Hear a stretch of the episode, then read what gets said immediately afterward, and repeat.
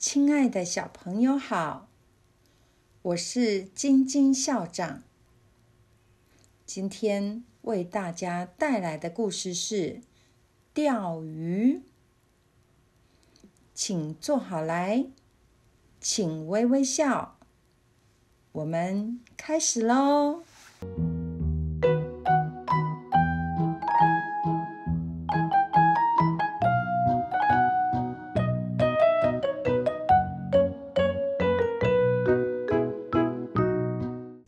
深山里有一条美丽的溪流，大鱼小鱼悠游其中，很少会有人走到这里来，所以鱼虾不受干扰，每一条都长得硕大肥美。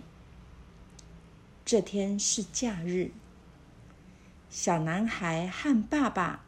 全副武装过来钓鱼。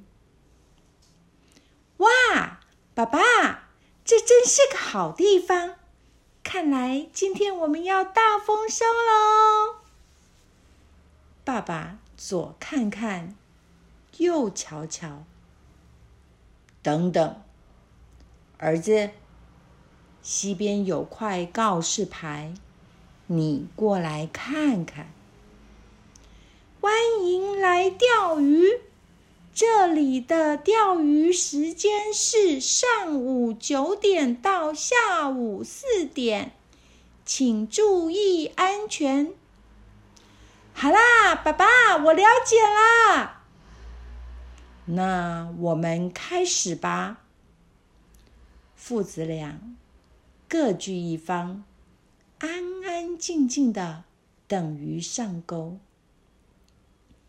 说也奇怪，这些鱼虾好像事先得到通报一样，都没有谁过来吃鱼饵。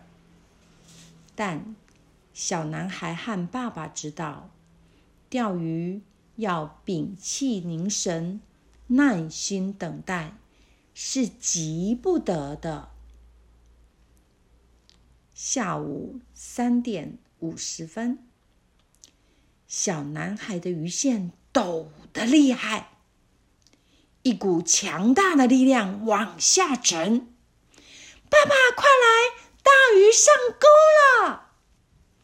爸爸立刻放下他的钓竿，冲过去帮忙。哦，真是一条大鱼啊！父子卯尽全力，也拉他拉不动。鱼还不断的左摇右摆，让他们一个踉跄，差点掉下溪去。小心！爸爸和小男孩慢慢调整了姿势，鱼线一松一紧，一松一紧，拉上。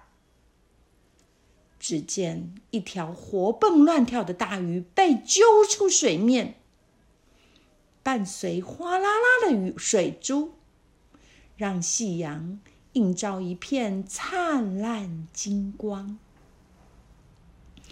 爸爸，我们成功了！今天晚上妈妈可以下厨夹菜了，耶！等等。现在几点啦？